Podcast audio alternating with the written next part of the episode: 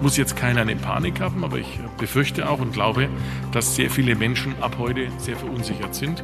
Heute ist Montag, der 28.09. Jörg Poppendick und Dörte Naht hier. Willkommen bei den News Junkies aus der Inforadio-Redaktion. Deutschland sucht nach einem Atommüllendlager, auch in Bayern. Das erklärt die leichte Panik des bayerischen Ministerpräsidenten da eben.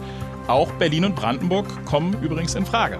Heute wurden nämlich die Gegenden vorgestellt, die geeignet sind für ein Endlager. Darüber sprechen wir gleich. Und wir klären, warum sich Armenien und Aserbaidschan um Bergkarabach streiten, was der Name überhaupt bedeutet. News Junkies. Was du heute wissen musst. Ein Info-Radio-Podcast. Wenn ich jetzt Gorleben sage, Jörg, was passiert dann bei dir? Ja, nicht so richtig viel. Ist ein bisschen blass. Ich glaube, daran kann man erkennen den leichten Altersunterschied bei uns beiden. Oh, das ist aber, das ist aber wirklich ein sehr leichter Unterschied. Mir ist schon klar, es geht um Atommüll, ja. Genau, Gorleben ist es nicht. Ähm, es geht um Atommüll und es geht darum, wie und wo der untergebracht werden soll.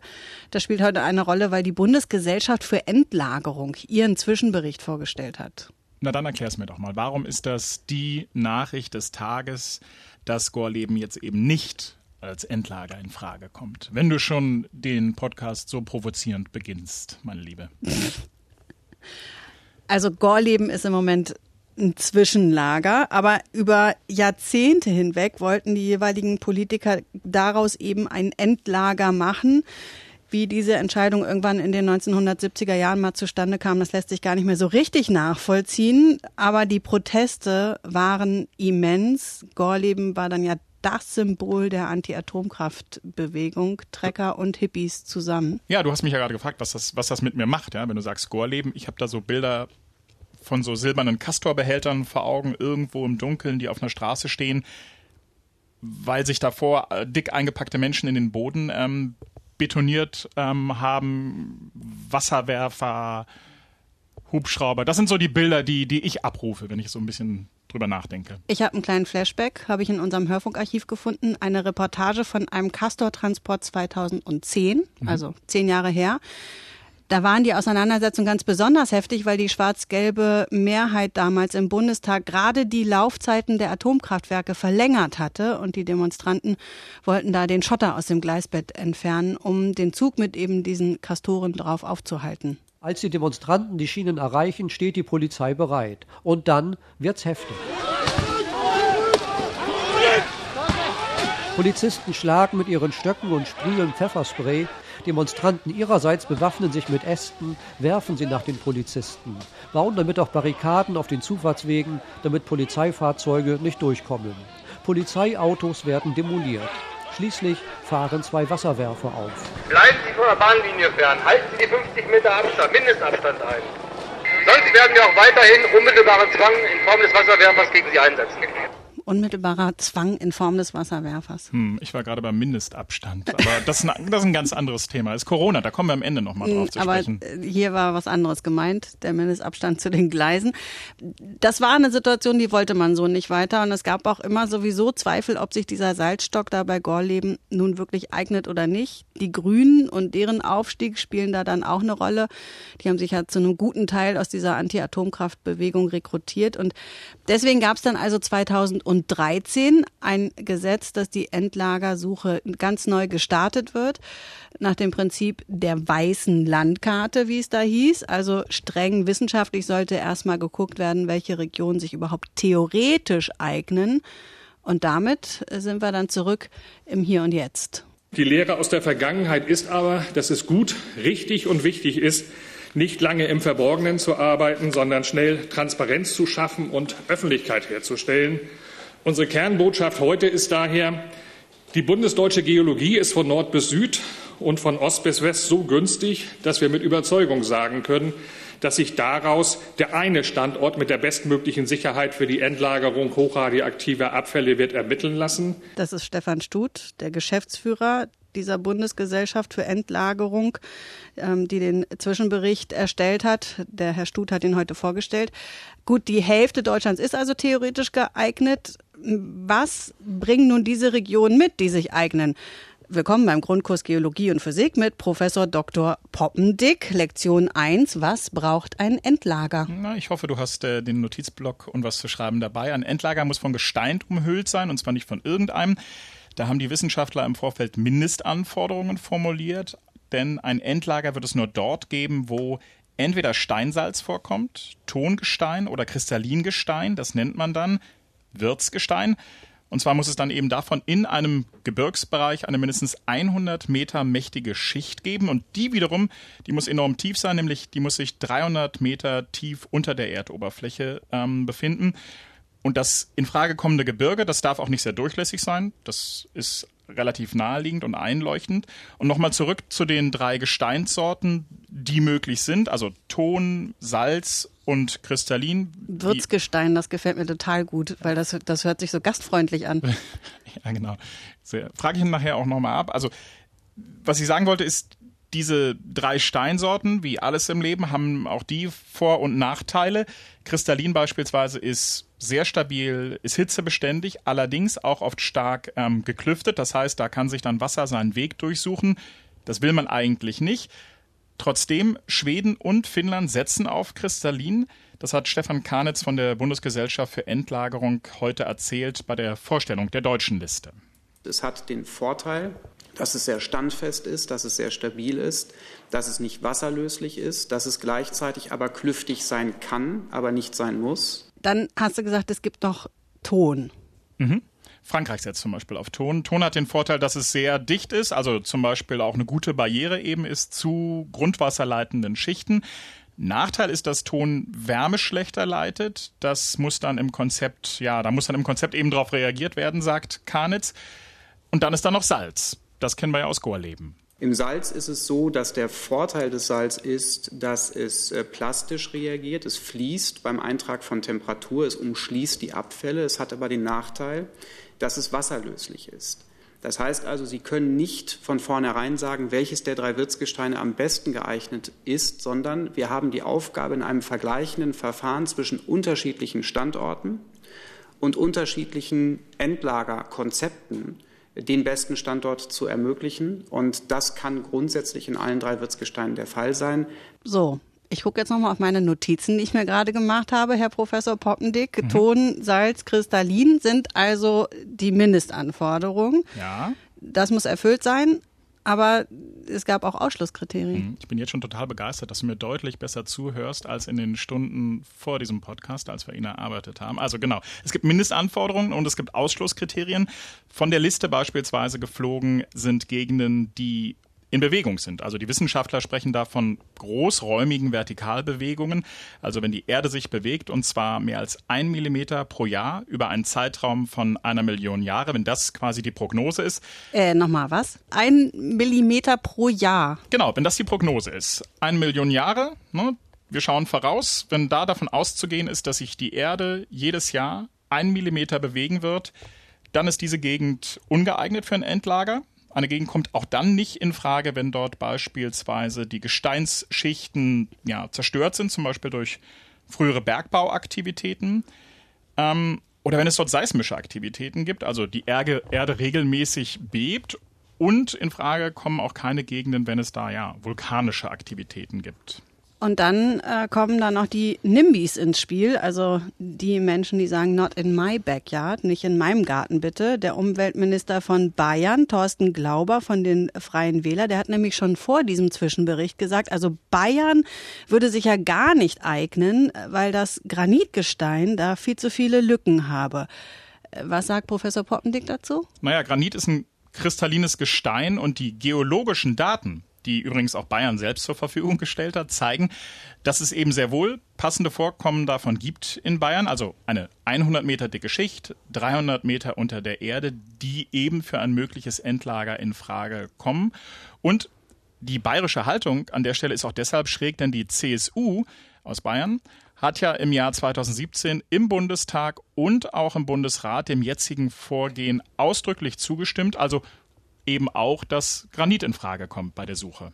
Deutschland steigt zwar aus aus der Atomenergie, der Müll bleibt aber so oder so. Und da hat der Geschäftsführer der Bundesgesellschaft für Endlagerung, Stefan Stutt, heute nochmal die gesellschaftliche Verantwortung dafür hervorgehoben. Und er hatte auch eine unmissverständliche Forderung an die Politik und die ging auch in Richtung Bayern. Und nichts ist schädlicher in diesem Prozess, als dass in der Tat jetzt bei dem ersten Schritt, den wir auf diesem langen Weg zurücklegen, schon Politik, gerade verantwortliche Landespolitik, anfängt, dieses in Frage zu stellen. Das ist aus unserer Sicht in der Tat etwas, wo wir uns wünschen, das ist nicht an uns, aber den Wunsch dürfen wir, glaube ich, äußern, dass tatsächlich ein jeder Landespolitiker noch mal reflektiert, wo wir an dieser Stelle stehen und welche Verantwortung man auch im Süden dann an dieser Stelle für dieses Thema hat. Sagen darf man alles, ob man gehört wird, ist eine andere Frage. Bayerns Ministerpräsident Söder hat sich nach der Veröffentlichung dieser Liste dann auch nochmal zu Wort gemeldet und was er versucht hat rüberzubringen ist, ja, wir gehen diesen wissenschaftlichen Prozess mit, sind aber schon jetzt not amused, weil eben viele Gegenden in Bayern potenziell in Frage kommen. Rund acht Millionen Bayern wären von der jetzigen Karte betroffen. Wenn man breit angelegt diskutieren will, das kann man machen, bleibt bei uns die grundlegende Frage, warum man Gorleben dann bei so einem Prozess fundamental ausschließt. Dies ist eine Schwäche in der Argumentation. Es ist wirklich, wäre sehr, sehr schade, wenn eine jahrzehntelange Arbeit der Erkundung dort ausfiele und Milliarden an Steuergeldern einfach verschwendet worden sind. Die Umweltministerin Svenja Schulze, die hat sich natürlich heute auch geäußert von der SPD und die hat die vorgestellte Liste natürlich ganz stolz begrüßt. Und das Grummeln aus Bayern, das hat sie mal ganz galant wegignoriert. Die absolut zentrale Erkenntnis ist, dass das gemeinsam beschlossene Verfahren, dass das wirklich trägt. Wir haben drei Jahre nach Beginn dieses Verfahrens jetzt die ersten sichtbaren Fortschritte bei der Endlagersuche.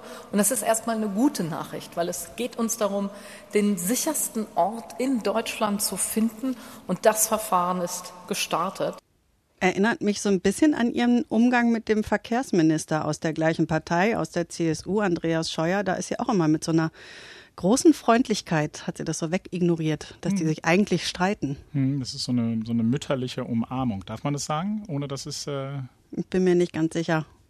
Hm. Wer ähm, der Meinung ist, das darf man sagen oder man darf es nicht sagen, darf uns übrigens auch ein Feedback schicken an äh, newsjunkies.inforadio.de. Wenn wir beide nicht in der Lage sind, mit unserem moralischen Kompass das ähm, zu entscheiden, dann vielleicht die Hörerinnen und Hörer. Also sagen kann ich ja, äh, dass äh, die, dieser Zusatz mütterlich bei Frauen in der Regel nicht gut ankommt. Hm. Ich, ich, möchte mich dazu gar nicht weiter äußern. Das Eis ist dünn, merke ich. Mhm. Und äh, freue freu mich auf den vollen äh, Briefkasten. Lass uns nochmal auf Finnland gucken. Da ist es nämlich ganz anders mit dem Endlager. Die sind total Fan von ihrem Endlager, die Mehrheit äh, zumindest. Der Finn, Onkalo heißt dieses Lager, Höhle übersetzt. Und die Menschen, die da in der Nähe wohnen, die waren zu 60 Prozent für äh, dieses Endlager, sichert Arbeitsplätze und zwar für Jahrhunderte. In drei Jahren kommt der erste Atommüll da schon rein. Die sind nämlich um einiges weiter, haben die Suche schon in den 1980er Jahren begonnen. Hier gibt's jetzt erstmal diesen Zwischenbericht. Ja, und was kommt dann? Naja, es wird fröhlich weiter untersucht. Von oben dann auch irgendwann mit Probebohrungen und bei besonders geeigneten Orten dann auch in Probebergwerken. 2031 soll der Standort dann gefunden sein und 2050 soll das Endlager dann in Betrieb gehen. Naja, und vorher wird vermutlich fröhlich weiter diskutiert und sich umarmt werden. Ein anderes Thema, das die Nachrichten seit dem Wochenende durchkreuzt. Armenien und Aserbaidschan befinden sich im Kriegszustand. Es gibt Streit wegen der Region Bergkarabach. Ich glaube, da muss man mal ganz kurz die Pause-Taste drücken und den Erklärbären rauslassen. Das ist ja eine Region, da schauen wir ehrlich gesagt nicht täglich drauf. Nee, äh, auf keinen Fall. Ähm, Armenien und Aserbaidschan, ehemalige Sowjetrepubliken, und zwar in Vorderasien, also östlich von der Türkei, nördlich vom Iran. Und die beiden streiten seit fast 30 Jahren um diese Region Bergkarabach. Und Bergkarabach liegt in Aserbaidschan, wird aber mittlerweile mehrheitlich von Armenien bewohnt. 1917 hat es da einen Bürgerkrieg gegeben, also wirklich langer Streit. Kritisch wurde es dann mit dem Zusammenbruch der Sowjetunion. Ja, 1991 hat nämlich Bergkarabach dann seine Unabhängigkeit erklärt nach dem Zusammenbruch der Sowjetunion. die aber international nicht anerkannt wird. Und in den Folgejahren, die Älteren werden sich vermutlich erinnern, gab es dann einen ja, jahrelangen Krieg. Der endete 1994 mit einem Waffenstillstand, aber bis heute gibt es keinen Friedensvertrag, trotz internationaler Bemühungen. Apropos internationale Bemühungen, die Türkei macht Armenien übrigens verantwortlich für das, was da jetzt passiert. Das ist keine Überraschung, hat uns Tessa Hofmann heute im Inforadio erzählt. Sie ist Kaukasus-Expertin. Die Türkei versteht sich einerseits als Schutzmacht Aserbaidschans und folgt der Doktrin des verstorbenen aserbaidschanischen Präsidenten Haider Aliyev, wonach es sich bei Aserbaidschanern und Türken um eine Nation in zwei Staaten handele. Und gleichzeitig stilisiert sich die Türkei als Schutzmacht des Islam insgesamt, also als islamische Schutzmacht und versucht auch den Konflikt, den Territorialkonflikt um Bergkarabach in einen Religionskonflikt umzudeuten. Dazu muss man wissen, seit viele Aserbaidschaner aus Bergkarabach geflüchtet sind, leben dort jetzt mehrheitlich christliche Armenier. Und welches Land auch mitmischt, ist Russland. Die Führung in Moskau beliefert seit Jahren beide Seiten mit Waffen. Und zugleich ist Russland Schutzmacht Armeniens. Tausende russische Soldaten und Grenztruppen sind da in Armenien stationiert. Es heißt jetzt, Russlands Außenminister führt diplomatische Gespräche mit beiden Seiten und die EU und Deutschland haben Armenien und Aserbaidschan aufgerufen, die Gewalt zu beenden. Puh, schwere Kost, ne? Allerdings. Ich habe mich gefragt, was das eigentlich für ein Name ist, Bergkarabach. Ja? Also, ich weiß es nicht. Ich habe es nachgeguckt. Das ist der eingedeutschte aserbaidschanische Name der Region, Daglik Karabakh. Ich hoffe, ich habe das richtig ausgesprochen. Mein Aserbaidschanisch ist so ein bisschen eingerostet. Es heißt so viel wie gebirgiger schwarzer Garten oder oberer schwarzer Garten. Hm, traurige Geschichte, aber eine schöne Beschreibung, finde ich. Hm, ist eine sehr bergige Region. Ist wahrscheinlich wunderschön. Zum Schluss noch der Blick auf morgen. Da gibt es nämlich zwei Dinge, die interessant, naja, beziehungsweise nervig werden könnten. Zum einen treffen sich morgen die Ministerpräsidentin und Präsidenten mit der Kanzlerin. Da geht es um die steigenden Corona-Zahlen. Genau, und das Treffen hat heute auch schon seine Schatten vorausgeworfen. Markus Söder, Bayerns Ministerpräsident, schließt sich der Kreis, den haben wir ja schon ganz am Anfang gehört. Der hat schon mal gesagt, er wünsche sich eine Corona-Warnampel. Und die Kanzlerin hat gesagt, sie mache sich Sorgen, und zwar große Sorgen, wie der Regierungssprecher gesagt hat. Und er meint damit die steigenden Infektionszahlen. Was für Konsequenzen es da gibt, dazu dann also morgen mehr. Und Streik im öffentlichen Nahverkehr, und zwar in ganz Deutschland. Die Gewerkschaft Verdi hat dazu aufgerufen. In Berlin werden dann weder Busse noch Straßen und U-Bahnen fahren, volle S-Bahnen also und volle Straßen. In Brandenburg fallen die Busse aus, auch die Schulbusse. Früher hieß es ja, Dörte, mein Haus, mein Auto, mein Pferd. Mein Boot. Oh, von mir aus auch mein Boot. Was ich damit sagen will, ist, wir hatten heute hohen Instagram-Besuch im Programm. Diana zu Löwen war im Interview, sehr erfolgreiche Influencerin. Die hat fast eine Million Follower bei Instagram. Und jetzt wollte ich mit dir einmal den Wettbewerb äh, ausrufen. Wie viele Follower hast du? Ich muss das Handy anschalten. Wie viele Follower hast du bei Instagram? Hoffentlich piept es jetzt nicht. Du hast mich ja Gott sei Dank schon ein bisschen vorbereitet auf diese kleine Challenge. Äh, ich habe vorher nachgeguckt und ich muss gestehen, ich bin so selten auf Instagram, dass ich erst mal lange suchen musste, wo ich das überhaupt finde. Ausreden, aber sprich weiter. 15. Oh, äh, 171 sind es bei mir. Okay. Aber wir sind beide sehr weit weg ähm, von der eine, eine Million, ähm, die Diana zu Löwen hat die jedenfalls übrigens macht nicht mehr nur Werbung für Fashion, Beauty und Lifestyle, sondern seit längerer Zeit spricht sie in ihren täglichen Insta-Stories auch über gesellschaftlich wichtige Themen. Und das hat sie bei uns dann im Interview auch begründet, warum sie das macht.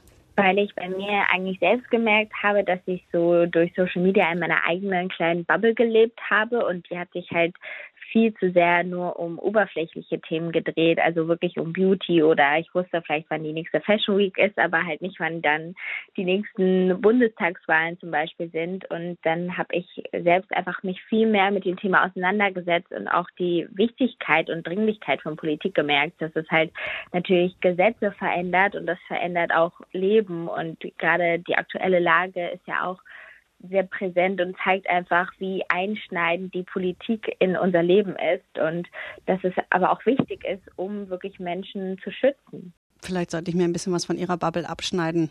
Ja, wir hätten Sie ähm, befragen sollen zu How to Insta, um einfach, also ich meine, das, wie viel waren es bei dir? 17? 15. 15, ah, siehst du, habe ich gleich übertrieben. Ähm, um einfach, ja, da weiter voranzukommen. Ich, ich, fürchte ja, dass es mit, mit Politik und Bundestagswahlen, dass uns das nicht helfen das wird. Das wird äh, schwierig, ja. Hm. Gut. Wie kommen wir jetzt raus hier aus unserem Podcast? Sagen wir einfach Tschüss bis morgen. Wir sagen Tschüss bis morgen. Wir haben euch bereits aufgefordert, aber Wiederholung ist an der Stelle vielleicht ganz gut. Feedback. Ja. Genau, wir brauchen Feedback. Wir brauchen Feedback, wir brauchen Streicheleinheiten, Kritik, auch gerne das alles per Mail an uns, newsjunkies at Inforadio. Und wie bekommen wir mehr Follower auf Instagram? Ja. Wenn es da Tipps gibt, mhm. her damit. Ich äh, mache keine Werbung für Lippenstift, das kann ich jetzt schon versprechen. Dabei würde es dir so gut stehen. So, jetzt sagen wir Tschüss. Ja, Tschüss, bis, bis morgen. morgen. News Junkies.